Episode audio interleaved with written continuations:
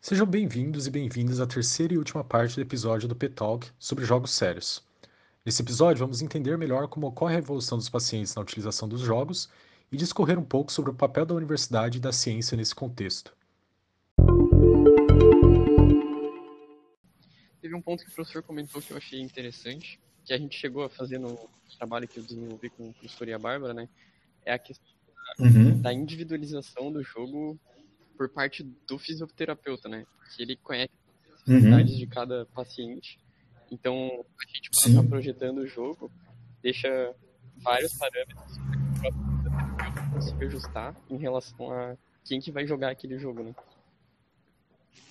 Exatamente.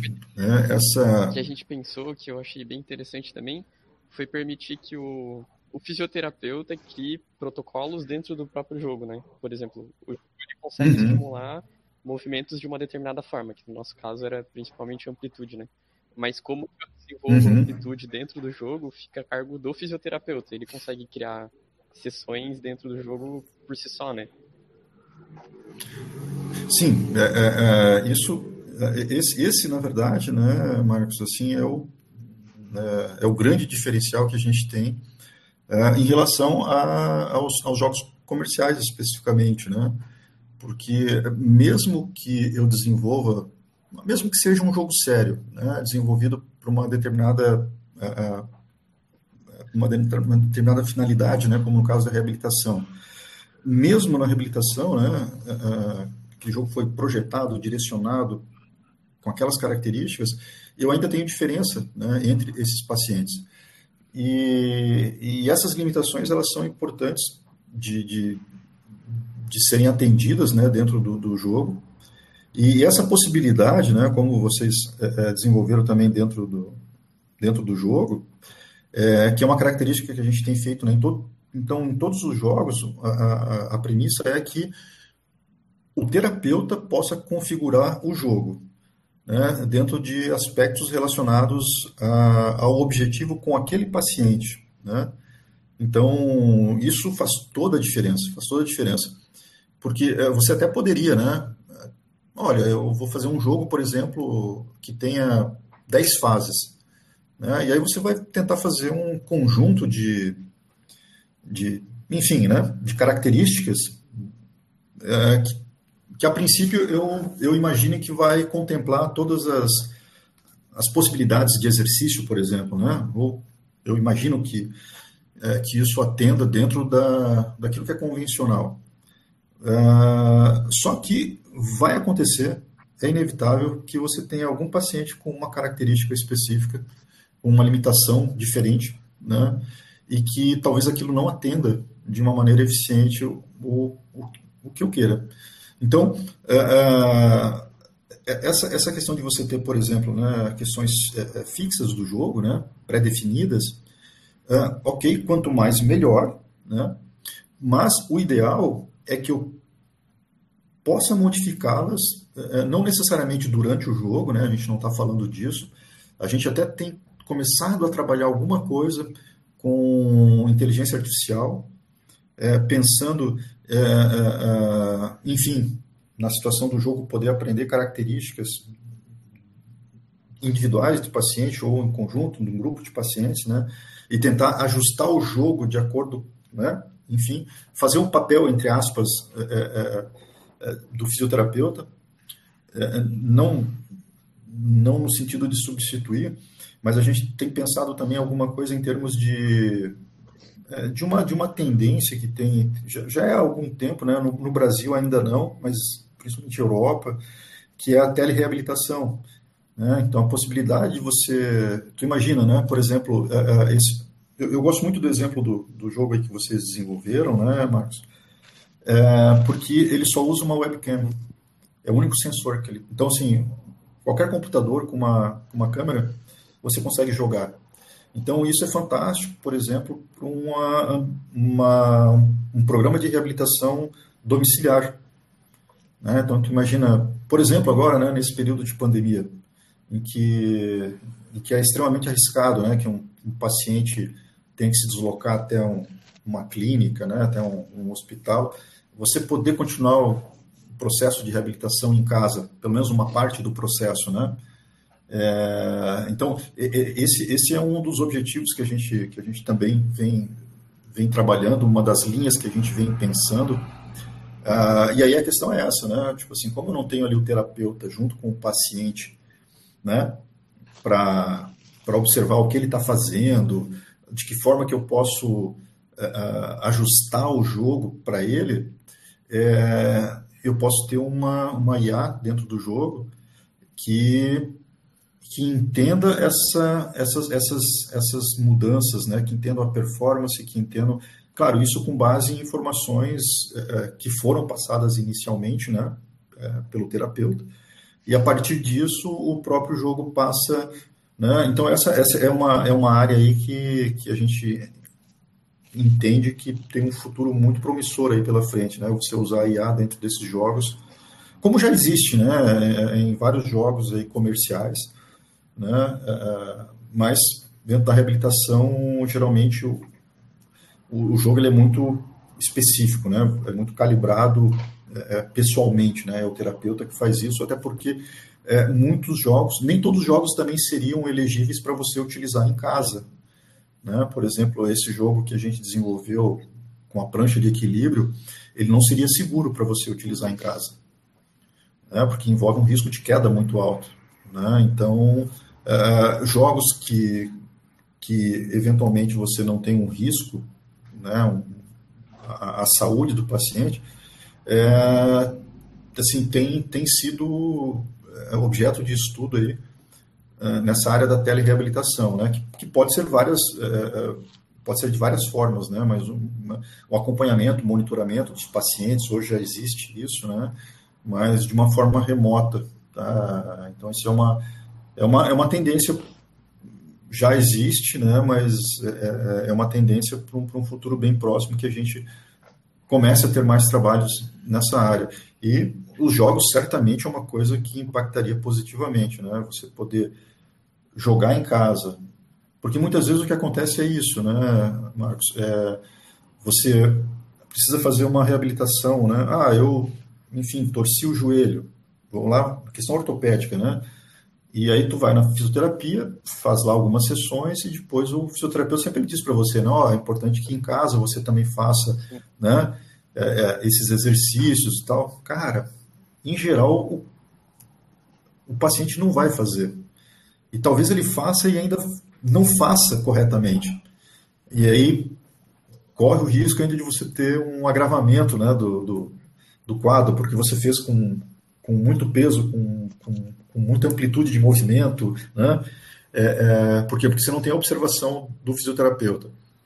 Mas quando você tem uma, uma, uma IA por trás disso, né, que entende os parâmetros que você está fazendo, ele pode te, também te indicar se você está fazendo da maneira apropriada, né? Ele pode emitir alertas, por exemplo, para o próprio fisioterapeuta, para o próprio médico, né? Dizendo, olha, o paciente ele deveria estar tá fazendo, sei lá, 50 minutos de atividade diárias e ele não está fazendo, né? Enfim, a telereabilitação é uma coisa que tem vindo bem forte aí. Eu acho que jogos jogos sérios seriam é, é assim uma, uma grande aposta aí dentro dessa área, né? não só no ambiente clínico, né? mas também no ambiente domiciliar. É uma característica bem interessante mesmo.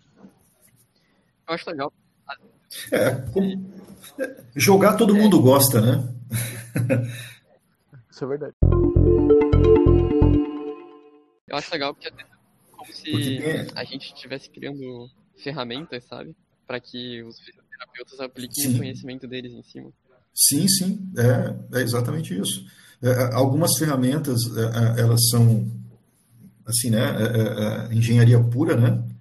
É quando você vai desenvolver um, um equipamento de, de, de, de teste, de, né, ou mesmo de reabilitação, um, equipamento físico, né? Mas quando tu consegue associar isso a, a, a, ao processo de reabilitação, né? e saber que, que esse processo, né, seja utilizando um jogo, a gente desenvolveu também, durante o período aí do doutorado, algumas ferramentas relacionadas à monitoração, efetivamente, né, para fazer análise, algumas coisas assim. Mas aí fica mais voltado, né, mais não, totalmente voltado para o fisioterapeuta, né, para análises mais específicas, né. Mas o, o grande foco, né, o, o, digamos, o ator do processo importante para nós aí é o paciente, efetivamente. Né? Então, quando você usa o, a, a, ferramenta adequada, né, projetada de maneira adequada, é, é fantástico, é fantástico. E você ainda saber que aquilo ali está fazendo diferença, como eu falei para vocês, né? É, é para nós é muito. Perdão. Foi nada. Para nós é muito difícil. É, é a gente, é, a gente, a gente tem, tem, tem falado muito isso lá entre nós, né? É aí onde entram algumas, algumas questões é, é, é importantes quando você trabalha nessa área. É, em geral, a, a, ciência, né? Ela, ela, ela está pautada em, em números, né? É, como a gente tem visto agora, né? Na pandemia discute-se a eficácia das vacinas, né? Então são, são números, né? Ah, 50%, 60%. Então, uh, e as, enfim, quando você quando você trabalha também dentro dessa área, você nós da ciência para nós muito é número, né? Então o número ele é, é, isso aqui, não tem, é exato, não é uma questão de percepção, né?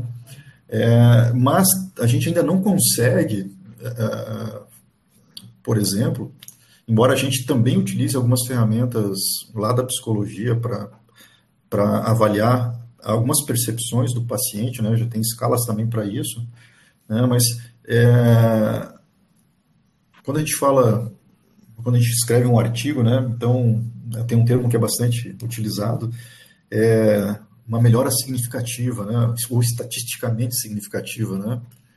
É, e a gente busca isso, né? Ah, poxa, a gente teve uma percepção aqui que a força dele melhorou é, de 5 quilos para 6 quilos. Bom, a melhora, uh, estatisticamente, ela não foi significativa, por exemplo. É, só que essa pequena melhora, para aquele paciente, foi significativa. Uhum. Para ele. Né? Porque aquela pequena melhora fez com que é, melhorasse, por exemplo, a autoestima dele, e isso interfere em outras questões. Né? Então, aí esse paciente ele, ele tem uma percepção de que, poxa, eu estou melhorando, então eu consigo, eu vou me motivar, né? eu vou é, é, é, fazer a sessão. E ele começa, muitas vezes, a fazer outras coisas que ele não fazia mais.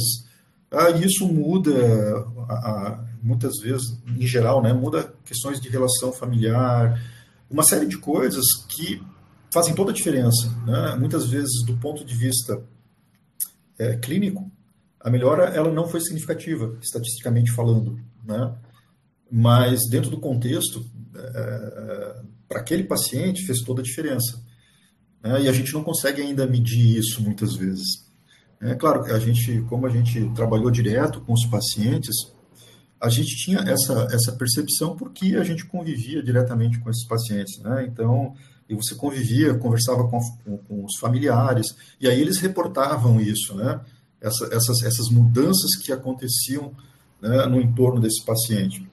Então, o fantástico é isso, né? Assim, que, que para nós é, é, é, o fator motivacional para nós mais importante é esse, né? É saber que é, é, esse trabalho que tu fez, ele está fazendo a diferença na vida de uma outra pessoa, né? Então, é fantástico isso. Essa é uma motivação, assim, nossa, é muito bom, é muito bom. É bem interessante. É, e a gente dentro, né, dentro do ambiente universitário, né, eu acho que é extremamente importante isso, até porque a gente a gente está numa escola de engenharia, né, então isso para nós não é uma não é uma realidade, né. A gente muitas vezes fica. É, vocês no PET até têm um, um, um diferencial porque vocês já têm vários projetos, é, é, faz parte, né, da, da, da, da própria concepção do, do grupo, né. Uh, esse envolvimento maior, mas, mas a gente tem discutido isso muito na universidade, né? O papel da universidade na sociedade, né? Esse papel extensionista. E a gente entende que é fundamental, né? É, do ponto de vista de ensino, a gente está preparando é, profissionais para o mercado, mas a gente está preparando cidadãos para a sociedade, né? É, e quando você consegue criar essa cultura, né, da, da né, de que nós somos importantes, de que, né, por mais que, que seja pequena a nossa contribuição, a contribuição de muitos ela vai fazer a diferença, né? Então, a gente tem conseguido isso aí dentro do, né, a gente tem muita sorte de ter tra trabalhar com é alunos é, excelentes, né, em todos os em todos os sentidos, e a gente sempre tenta, né, dentro da, da universidade, fortalecer isso, né? nas ações de extensão, né, nas ações de pesquisa, na minha área especificamente, né, a pesquisa ela, ela já, ela, ela, digamos assim, ela já tem essa característica, né? A gente tem muitas pesquisas em várias áreas, né, que, que a gente a gente não consegue traçar direto o benefício, né, é direto, mas, mas obviamente qualquer pesquisa que você faz é, em prol de melhoria em alguma área, ele vai trazer benefício para a sociedade em algum momento. Né? Nós, especificamente eu, né, que tenho trabalhado nessa, nessa área, me sinto muito, é, digamos, felizardo, né, porque eu, eu consigo ver já o benefício direto lá na ponta, né, já na, né, direto na pessoa, né, e isso é fantástico. Então, é, quando a gente consegue, né? E a gente tem, digamos assim, arrebanhado muitos alunos aí para essa área. Pessoal, assim, é legal isso que a gente percebe que que, que, que os alunos todos têm um interesse grande é, né, nessa possibilidade de poder ajudar as pessoas, de né, fazer o um mundo melhor, né? De alguma maneira contribuir, né? Com o nosso conhecimento, né? Então, para nós especificamente que somos da universidade pública, né? É, é, em que somos financiados pelo, pelo dinheiro né, da sociedade, né, a gente tem que fazer com que isso retorne para a sociedade. Né? Então, é uma maneira fantástica né, de, de a gente conseguir atingir esse objetivo aí. Bem interessante de se pensar, né, qual é o papel do engenheiro na sociedade, como que a gente consegue atuar, né, para mudar, para sim, positivos sim, na, sim. na vida das pessoas. E essa área em específico da de pesquisa do professor, né, é algo que realmente a gente vê o, o impacto direto, né? E na ponta, que nem o professor falou. É, esse, esse é direto, né? Eu acho que é, por isso que a gente tem falado, né, é, é, né no início da nossa conversa, ainda lá no, no aquecimento, né, nos, nos bastidores, é, a gente tinha, a gente tinha comentado sobre isso, né, sobre a importância da ciência, né? É, é, principalmente nesse momento de pandemia, a ciência se mostrou indispensável, né? E enfim, na busca aí por por soluções uh, para minimizar esse, esse impacto todo, né? Mas a ciência, ela, ela atua em várias frentes, né? Então, como eu falei para vocês, tudo que você faz, uh, e a gente sempre está trabalhando nisso, né? Uh, otimização, né? A gente quer melhorar, a gente quer melhorar a eficiência energética, e isso vai fazer diferença né, no consumo, sustentabilidade. Hoje a gente tem várias, né, várias, várias vertentes aí, é, muitas coisas né, convergindo aí para essa, essas áreas. Uh, e, como eu falei, assim, uh, eu especificamente acabo trabalhando numa área uh, que atende na ponta, né? A gente tem um departamento também lá, o professor Pedro, tá, com vários alunos, que também atuam em pesquisa na área de biomédica, mas é, é uma outra, é uma outra área que também traz resultados fantásticos, né? Mas acaba envolvendo bastante pesquisa, são, são as pesquisas nessa área em geral são pesquisas longas, né? Uh, e algumas não, algumas a gente consegue uh, atacar ela diretamente, principalmente nessa, nessa questão da reabilitação, né? Uh, então é, é, fantástico e justamente é, quando a gente tem a oportunidade, né? É como a gente fez algumas vezes, né? Você mesmo, né, Marcos, fez uma visita lá na clínica, né? Vários outros alunos que a gente, que a gente tem no, no Assistiva, né? Que é também o um projeto ali que, que eu coordeno. A gente já fez também visitas em, em outras entidades que, que trabalham, né? Com, enfim, com pessoas com deficiência, é, que atuam nessa área, é, justamente para ter esse olhar diferenciado, tipo assim, cara, é, tem muita gente precisando, né? É, e, e, eu posso ajudar, né? mesmo com, com soluções extremamente simples, né? É, foi assim que eu acabei entrando para essa área, né? É, só fazer um pequeno parênteses, né? Mas É, eu trabalhava na, na CE, isso lá nos idos de 2000 e, 2001, 2002, por aí. É, e uma terapeuta ocupacional, como era, eu, eu trabalhava no curso lá de sistemas de informação e, e ajudava na parte de TI.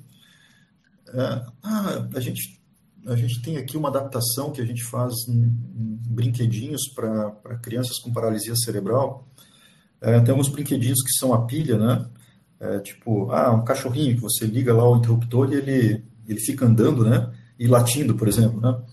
É, e um dos trabalhos que eles, que eles, que eles fazem é, é, é como essas crianças têm uma limitação motora importante, elas, elas não conseguiam, por exemplo, ligar aquele. Então, elas eram totalmente passivas né, no processo. Então, o terapeuta tinha que ir lá ligar o brinquedinho para ela poder uhum. interagir com aquele brinquedo.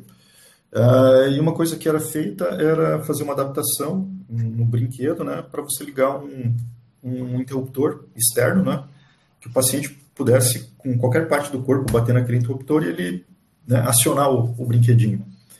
Uh, enfim, aí eu lembro que a terapeuta comentou: ah, a gente tinha aqui um, um rapaz que era engenheiro, não sei se na Embraco, não lembro onde, mas é, que, que era né, marido de uma professora que fazia isso para nós, mas né, ele, ele foi transferido para uma outra cidade, agora a gente está com dificuldade de conseguir. Tu consegue fazer isso?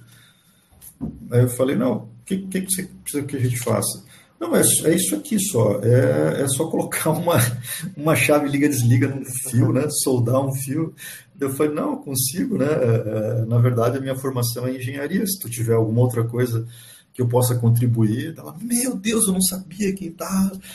E, e, aí, e aí eu fiquei pensando, falei, caramba, bicho, era só colocar um interruptor. Então tu imagina a diferença, né? Que isso, que isso faz, né? É, é, então muitas vezes a gente tem uma associação de que para que a gente faça uma contribuição tem que ser alguma coisa complexa, né? Não, tem que ser um projeto, tem que ser um. Não, cara, às vezes são coisas básicas, como colocar um, uma chave liga-desliga num né, um interruptorzinho, né, um pedaço de fio para você interagir. Né, e aquilo vai fazer a diferença é, é, na vida de uma pessoa. Né? Então é fantástico. Então eu comecei, digamos assim, né, eu idealizei na época o, o Assistiva, né, isso foi em 2012, justamente por conta dessas observações que eu tinha lá na, na, na nas clínicas, né?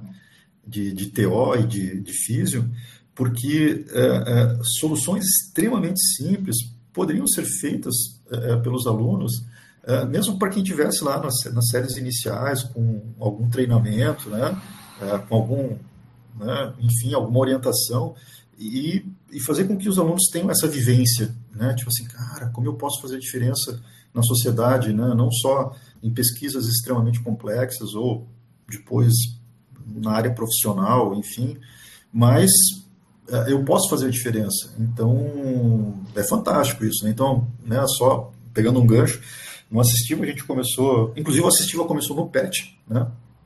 Era um, era um projeto, digamos, incubado, né? né no PET, é, é, era o PET que tocava o Assistivo, né? Ainda na época do Gustavo Knaben, né? O Rodolfo passou pelo Assistiva, né? Professor de vocês aí,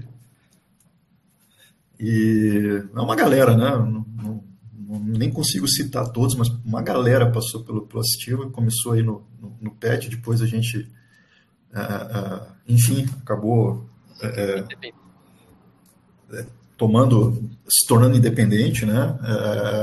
E a gente chegou a, antes aí da pandemia, nós estávamos com, então a gente começou com dois alunos, dois ou três alunos, a gente estava com 27 né? Então, assim, você percebe que, que, que, que quando você consegue mostrar né, é, a grandeza né, desses tipos de projeto e de como você pode contribuir de alguma maneira, né, é fantástico. Os alunos têm um, assim, uma, uma vontade muito grande de, de, de, participar e de contribuir.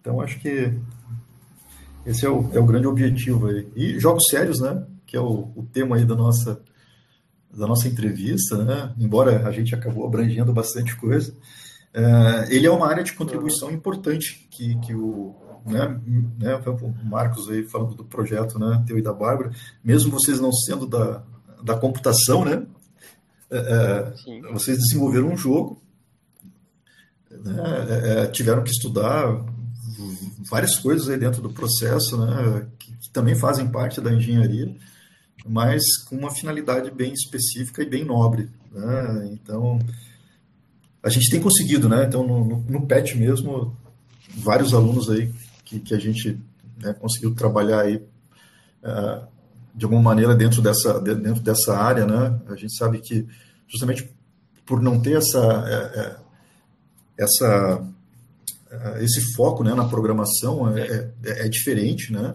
Então é, exige um, né, um esforço maior ainda, né?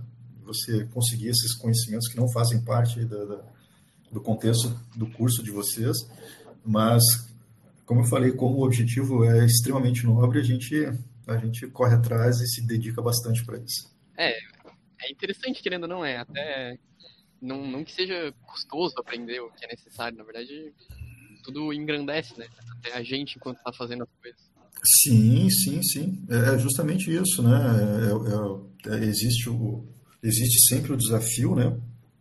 É, por trás de um, de, um, de um conhecimento que você ainda não tem, mas é como, né, como você falou, mas quando você percebe o impacto que isso vai trazer, né, é, você vai dar jeito, né? Você, além, né, além disso, assim, e todo conhecimento, né, ele vai ser incorporado de alguma maneira. Talvez você não vai usar, nunca mais, talvez você faça um jogo, mas talvez você faça outro, talvez você tenha, é, é eventualmente, a gente tem muitas motivações, né? Eventualmente, é, a gente tem alunos, né, que às vezes falam, poxa, olha, eu tenho, né, eu tenho um amigo, eu tenho um primo, eu conheço alguém que, é, que tem uma dificuldade motora, poxa, isso aqui seria legal, né? Então, é fantástico isso, né? Você adquirir conhecimentos que mesmo que não sejam originados da tua, da tua grade curricular, né? Mas eu acho que essa é a grande questão que o, que o próprio PET trabalha, né? Você vai muito além da, da, da grade curricular, né? E essa acho que é a grande, é, assim, é, é, o, é, o, é o grande motivador, né? Para quem, quem participa desses projetos e para quem é, é, essa questão do desafio e saber que isso aqui vai, vai trazer benefício para a sociedade, principalmente quando os benefícios são diretos, né? Aí fica Exatamente. fica o melhor dos mundos, né? Chegamos ao fim de mais um episódio do P-Talk. Se você gostou do conteúdo, nos ajude divulgando o podcast nas redes sociais, conversando com os colegas ou de qualquer outra forma. Nos siga no Instagram e no Facebook e vem trocar uma ideia com a gente.